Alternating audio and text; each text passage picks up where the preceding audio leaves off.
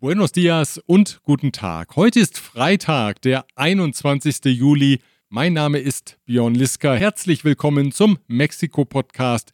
Ich freue mich, dass Sie dabei sind. Präsident Andrés Manuel López Obrador hat angekündigt, seine Kritik an der Oppositionspolitikerin Xochitl Galvez zu mäßigen. Damit will er der Aufforderung des Wahlinstituts INE nachkommen, sich aus dem parteiinternen Wettstreit um die Kandidatur für die Präsidentschaftswahlen 2024 herauszuhalten. Vamos a respetar, acatar esas eh, recomendaciones. Aber so richtig klappt das nicht mit dem Nicht-Einmischen. Auch in dieser Woche nutzte der Präsident seine mediale Strahlkraft vor allem dafür, die Politikerin in ein schlechtes Licht zu rücken. Como es la candidata de los potentados, del bloque conservador, de los corruptos, pues. Umfragen zufolge hat Xochitl Galvez von der konservativen Pan unverändert den größten Rückhalt der Oppositionsbewerber in der Bevölkerung. López Obrador versucht die Politikerin als Marionette konservativer, korrupter Kräfte darzustellen und er schürt die Neiddebatte. Die Politikerin, die aus vergleichsweise einfachen Verhältnissen stammt, hat es nämlich als Unternehmerin zu Wohlstand gebracht und das kritisiert der Präsident regelmäßig. Que la señora tiene dos empresas y que le ha ido muy bien porque de vender gelatina pasó a ser millonaria. Unternehmerischer Erfolg ist also per se schon einmal verdächtig. Und damit jeder weiß, was er meint, präsentierte der Präsident in seiner werktäglichen Mañanera-Konferenz und auf seinem Twitter-Kanal vertrauliche Dokumente über die Verträge und Einnahmen der beiden Firmen von Xochitl Galvez in den vergangenen Jahren. Dabei geht es um den IT-Dienstleister Hightech Services und eine auf die Wartung von intelligenten Gebäuden spezialisierte Firma. In den vergangenen neun Jahren, so López Obrador, habe das Auftragsvolumen 1,4 Milliarden Pesos betragen, umgerechnet etwa 74,5 Millionen Euro. Auftraggeber sind sowohl Privatunternehmen wie staatliche Stellen. Y dimos a conocer que en nueve años su empresa obtuvo contratos tanto del gobierno como de desarrolladores por 1.400 millones de pesos. Una empresa próspera. Xochitl Galvez antwortete, die unternehmerische Tätigkeit sei transparent und rechtskonform. Wenn der Präsident Informationen habe, dass dies nicht der Fall sei, möge er sie anzeigen. Die Veröffentlichung der vertraulichen Firmendaten sei aber rechtswidrig, so Galvez weiter. Sie werde deswegen juristisch gegen den Präsidenten vorgehen. Gleich geht es weiter. Erst einmal bedanke ich mich bei folgenden Unternehmen für ihre Unterstützung. Global Mobility Partners, Ihr Spezialist für Umzüge von und nach Deutschland. Ascens Blue, Ihr deutschsprachiger Personalrecruiter in Mexiko. German Center Mexiko, Büros, Beratung und Netzwerke unter einem Dach. ICUNET Group, Expatriate Management von der Vorbereitung über Begleitung bis zur sicheren Rückkehr inklusive interkulturellem Training und Coaching. Sorgen macht sich Xochitl Galvez um ihre Sicherheit. Ihr Fahrrad jedenfalls, mit dem sie in den vergangenen Jahren regelmäßig in Mexiko-Stadt unterwegs war, will sie erst einmal zu Hause lassen. Aggressiv äußert sich nicht nur der Präsident über die Politikerin, sondern auch dessen Umfeld. Seine Mitarbeiterin Anna Elisabeth Garcia Vilchis etwa, die regelmäßig in der Mañanera-Konferenz dafür zuständig ist, die angeblich falsche Berichterstattung in den Medien über die Regierung als Lügen zu entlarven, nennt Xochitl Galvez nur Senora X. Los publicistas de la señora X difunden una encuesta que la pone por los cielos, a solo un pasito del paraíso. La señora X subió como un globo a la estratosfera. Misstöne haben das Treffen von Staats- und Regierungschefs aus der EU und Staaten aus Lateinamerika und der Karibik dominiert. Das Treffen am Montag und Dienstag in Brüssel sollte eigentlich eine neue Harmonie besiegeln und die gemeinsamen Werte betonen. Doch am Ende konnte man sich nicht einmal darauf einigen, Russland einen Aggressor zu nennen. Die EU-Politiker müssen feststellen, dass lateinamerikanische Regierungen stärker auf Eigenständigkeit bestehen als in der Vergangenheit. Vorgaben der EU etwa zu Umwelt- und Klimaschutz oder Menschenrechten sehen sie zunehmend als Einmischung in ihre inneren Angelegenheiten. Und auch die Ankündigung eines Investitionspakets der EU ändert daran erstmal nichts. Trotzdem kann man das Treffen natürlich auch ganz anders bewerten, so wie es Bundeskanzler Olaf Scholz tat. Das war ein sehr erfolgreiches Treffen. Selbstkritisch räumte Scholz ein, dass die EU Lateinamerika aus den Augen verloren hatte. Schließlich lag das letzte Treffen acht Jahre zurück. Interesse hat die EU nicht nur an Klimaschutz und Menschenrechten, sondern im Wettstreit mit China auch an den Bodenschätzen in Lateinamerika. Die will man künftig aber sozialverträglicher in den Ländern erschließen, die Bevölkerung soll also stärker davon profitieren, so der Bundeskanzler. Wir haben uns verständigt, dass wir zu gemeinsamem Umgang mit der Hebung von Rohstoffen kommen. Da gibt es viele traditionelle, aber auch neue Rohstoffe, die für die wirtschaftliche Entwicklung der Welt in den nächsten Jahren erforderlich sind. Viele davon befinden sich auch in Lateinamerika. Und deshalb ist es gut, wenn wir das in einer Art und Weise machen, wo die Wertschöpfungsbedingungen vor Ort besser entwickelt werden, als das in früheren Jahren und Jahrzehnten der Fall war. Oft ist ja nur alles aus der Erde geholt worden, als Extraktivismo, und dann irgendwohin transportiert worden. Wir wollen erreichen, dass zumindest die erste Verarbeitungsstufe in den Ländern stattfindet, wo die Rohstoffe sich befinden, dass da Wohlstand mit generiert werden kann. Bewegung scheint in die Verhandlungen um die Aktualisierung des Globalabkommens zwischen Mexiko und der EU gekommen zu sein, das seit Jahren nicht ratifiziert wird. Die Präsidentin der EU-Kommission Ursula von der Leyen sprach von einer möglichen Einigung in den nächsten Monaten, auch Mexikos Außenministerin Alicia Barcena nannte einen Zeitrahmen bis zum Jahresende. Unter anderem ist offenbar Mexikos Energiepolitik ein Streitpunkt, nachdem die Regierung den staatlichen Versorger CFE gestärkt und die Privatinitiative geschwächt hatte. Diese neue Realität muss nun irgendwie noch in das Abkommen einfließen. Mexikos Regierung hat Protest gegen eine schwimmende Barriere eingelegt, die im Grenzfluss Rio Bravo Migranten davon abhalten soll, nach Texas zu gelangen.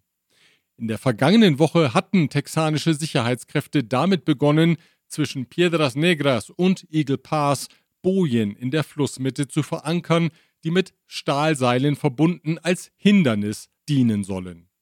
In einer Protestnote der mexikanischen Regierung heißt es, dass die Vorrichtung eine tödliche Falle für Migranten darstellen könne. Mitarbeiter der mexikanischen Migrationsbehörde haben am vergangenen Samstagabend in Veracruz 206 Personen aus einem abgestellten Lkw-Anhänger befreit. Die Menschen aus Guatemala und Honduras standen der Behörde zufolge unter der Wirkung beruhigender Substanzen, die sie einnehmen mussten, um in der Enge des Anhängers nicht in Panik zu geraten. Offenbar hatte der Fahrer den Anhänger in der Nähe der Stadt Cardell abgestellt und die Menschen ihrem Schicksal überlassen. Gleich geht es weiter, zunächst aber ein Hinweis auf folgende Unternehmen. Protection Dynamica, Ihr deutschsprachiger Versicherungsmakler mit internationaler Erfahrung, seit 67 Jahren vertrauensvoll an der Seite von Privat- und Firmenkunden.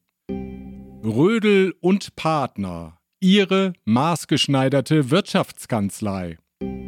Von wo besser Isiera. Ihre Anwaltskanzlei mit einem spezialisierten German Desk. Wir kommen zur Wirtschaft. In der vergangenen Woche hatte ich über ein Investitionsvorhaben des deutschen Unternehmens Hy2Gen in Campeche berichtet. Hy2Gen will in der Nähe der Stadt Champoton grünen Wasserstoff und daraus grünen Ammoniak produzieren. Das Vorhaben wird von der Bundesregierung über die Gesellschaft für internationale Zusammenarbeit GIZ unterstützt. Mexikanischer Partner ist die Firma Mexian Corporation, ein Projektentwickler und Dienstleister für Windkraftanlagen. Mit dessen Geschäftsführer Ralf Wegner spreche ich jetzt darüber, worum es bei dem Projekt genau geht. Erklären Sie doch einem Laien wie mir mal, was genau Hy2Gen dort in Campeche plant. Also es geht erstmal um erneuerbare Energien, die Produktion vom grünen Wasserstoff mit dem Elektrolyseprozess ist ein, ein hochenergetischer Prozess, braucht eine ganze Menge Energie. Und ähm, dort wird dann eben ähm, Windenergie ähm, erzeugt und Solarenergie. Die wird dem chemischen Prozess quasi zur Verfügung gestellt. Und die Elektrolyse erzeugt aus Wasser Wasserstoff. Der trennt praktisch das Wassermolekül in seine Bestandteile auf, in seine Elemente auf, in Wasserstoff und ähm, Sauerstoff. Und der Wasserstoff wird dann eben ähm, weiterverarbeitet. Da wird praktisch ähm, das Stickstoff aus der Luft rausgefiltert und diese beiden Elemente werden dann in einem weiteren Prozess zusammengeführt und man hat dann eben ähm, Ammoniak. Ja, seit einem Jahr arbeiten wir da an der technisch-ökonomischen Studie. Zu unserer Überraschung auch, ähm, je tiefer wir da reingeguckt haben in die Daten und die Analysen, desto besser sieht es eigentlich aus. Wenn der mal hergestellt wird, der grüne Wasserstoff, der grüne Ammoniak, wie wird der dann später transportiert? Und für welches Zielland ist der gedacht? Soll der nach Deutschland gehen? Ja, ist richtig. Der Zielmarkt ist weitestgehend Deutschland oder auch Europa. Ja. Der wird dann per Schiff transportiert von Champoton nach Rotterdam oder nach Emden. Das Ammoniak an sich ist auch nicht nur ein Energieträger, sondern auch ein Transporteur für den Wasserstoff. Und zwar ist ein Wasserstoff schwer zu transportieren. Wenn man es in Ammoniak umwandelt, verbraucht man auch ein bisschen Energie, aber man erhöht die Energiedichte beim Transport und es viel leichter zu transportieren. Dann mal angekommen im Zielhafen kann man das wieder aufcracken, heißt der Fachbegriff. Also man wird dann praktisch der Wasserstoff zurückgewonnen aus dem Ammoniak und wird dann dem, den entsprechenden Kunden oder Prozessen weiter dann so zugeführt. In Campeche gibt es natürlich jetzt große Hoffnungen darauf, dass sie Arbeitsplätze schaffen. Gibt es da schon eine Vorstellung, wie viele Arbeitsplätze werden Sie während des Baus der Anlage schaffen und wie viele Menschen werden dort arbeiten, wenn die Anlage einmal läuft? Ja, sicher. Also das INEGI sagt, das Jahresdurchschnittseinkommen in Champoton sind ähm, 50.000 Pesos im Jahr. Natürlich eine sehr, sehr kleine Zahl so dass wir uns äh, durch unser Projekt ähm, in den Einflussgebieten schon erwarten, dass wir dieses durchschnittliche Einkommen um mindestens das Doppelte erhöhen können. Ja. Während der Konstruktion ähm, schätzen wir, dass wir ungefähr 1000 Arbeitsplätze schaffen. Das sind dann eins bis zwei Jahre. Ja. Und während des Betriebes brauchen wir dann ungefähr 200 Arbeitskräfte, die sind natürlich dann mit, mit anderen Profilen eher technisch für den Betrieb und die Wartung von einem Kraftwerk und äh, der, der chemischen Anlage notwendig. Ja. Und wann soll es dann richtig losgehen mit dem Bau? Und wann kann die Anlage in Betrieb gehen? Ja, wir haben, denke ich, jetzt nochmal drei Jahre viel zu tun, um das Projekt zu entwickeln, die Genehmigungen einzuholen die Finanzierung zu stemmen, den Verkauf des Produktes abzustimmen, die Logistikwege abzustimmen. Also Baubeginn wäre ähm, im zweiten Semester 2026. Dann wird eben eineinhalb, zwei Jahre gebaut und werden dann mit dem ja, kommerziellen Betrieb im zweiten Semester 2028 anfangen können. Das ist der Stand heute. Sagt der Geschäftsführer von Maxian Corporation, Ralf Wegner. In den Medien übrigens war die Rede von einem Investitionsvolumen von 120 Millionen US-Dollar. Das entspricht nicht der Realität, hat mir Ralf Wegner bestätigt. Die tatsächliche Investition dürfte sich auf ein Mehrfaches dieses Betrages belaufen. Konkrete Angaben gibt es dazu aber noch nicht. Der Vorstandsvorsitzende der Volkswagen AG, Oliver Blume, besuchte am Dienstag die beiden Werke des Konzerns im Bundesstaat Puebla. Ursprünglich sollte im Audi-Werk in San José Chiapa die Erweiterung für die Produktion der Elektrovariante des Modells Q5 verkündet werden. Ein hierfür geplanter Festakt wurde aber kurzfristig verschoben. Eine Begründung gab es nicht. Einen Teil der Ankündigung übernahm dann Pueblas Gouverneur Sergio Salomon, der mit Oliver Blume in San José Chiapa zusammentraf. Auf Twitter schrieb der Politiker, Puebla werde Teil der Elektrostrategie von Audi sein. Die Gewerkschaft des VW-Werks in Puebla hat den Besuch des Konzernchefs genutzt, um ihre Forderung für die anstehenden Tarifverhandlungen zu kommunizieren. 15,7 Prozent mehr Lohn fordert das Sindicato Independiente de Trabajadores de la Industria Automotriz Volkswagen. Komme man nicht zu einer Einigung, soll ab dem 18. August gestreikt werden. Gleich geht es weiter. Zunächst aber gilt mein Dank folgenden Unternehmen. Chloemecom, Technologien für die Automatisierung und die Energieverteilung in der industriellen Anwendung. Kernliebers, der globale Technologieführer für hochkomplexe Teile und Baugruppen mit den Schwerpunkten Federn und Standsteile. Evonik, ein weltweit führendes Unternehmen der Spezialchemie. Richtig gut lief die Woche für den australischen Segler Tim Sherrock. Der war vor drei Monaten mit seinem Motorsegler aus dem Hafen von La Paz in Baja California Sur aufgebrochen um mehr als 6000 Kilometer auf dem Wasser zurückzulegen. Sein Ziel war Französisch-Polynesien. Begleitet wurde der 51-Jährige von seiner Hündin Bella. Doch das Schiff geriet in einen schweren Sturm, die Technik fiel aus und der Motorsegler war manövrierunfähig. Monatelang trieben Mann und Hündin auf dem Meer, ernährten sich von rohem Fisch und tranken Regenwasser. Dann kam der Helikopter eines mexikanischen Thunfischfängers auf der Suche nach Thunfischschwärmen vorbei. Das Mutterschiff nahm die beiden schließlich auf, 2200 Kilometer von der mexikanischen Küste entfernt. Er brauche erstmal Ruhe und was zu essen, sagte der Australier nach seiner Rettung. Ruhe wollte er offenbar auch von seiner Hündin Bella haben, die nämlich schenkte er umgehend einem der Besatzungsmitglieder des Thunfischfängers. Ruhe wollten auch die Bewohner von San Mateo Atenco im Bundesstaat Mexiko, und zwar von ihrem Pfarrer. Sie hatten die Nase voll davon, dass der Vertreter Gottes auf Erden für alles Geld nehmen wollte, und zwar ziemlich viel. Für die Taufe etwa, die Hochzeit oder die Hausweihung. Deswegen schmissen sie ihn jetzt kurzerhand raus. Ihr werdet dann ohne geistigen Beistand sein, warnte der Pfarrer die Dorfbewohner, doch die sagten, lieber rufe man jemanden aus der Kirche der Nachbargemeinde als ihn. Als der Pfarrer schließlich von Polizisten aus der Kirche geleitet wurde, riefen ihm Gemeindemitglieder spöttisch hinterher, Que Dios le bendiga, Padre.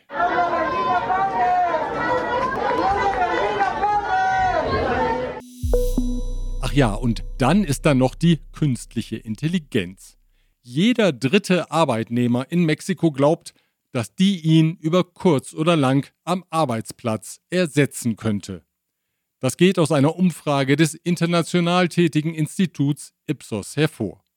Wie gut, dass mir das beim Podcast machen nicht passieren kann. Halli, hallo, ich bin Luxor, die künstliche Intelligenz und übernehme jetzt das Kommando am Mikrofon. Genug mit Liska und seinem kritischen Gequengel. Wir machen jetzt gute Laune. Raus mit dir, Luxor. Was soll das denn sein? Dann bleibe ich doch lieber natürlich doof als künstlich intelligent.